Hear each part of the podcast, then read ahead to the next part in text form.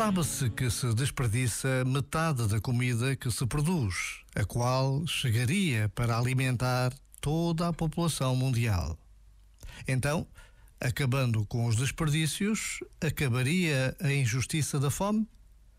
A pergunta é ingênua e traduz uma mentalidade que esquece que a injustiça não tem raízes exclusivamente externas.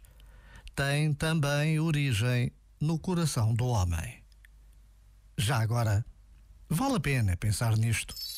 Este momento está disponível em podcast no site e na app.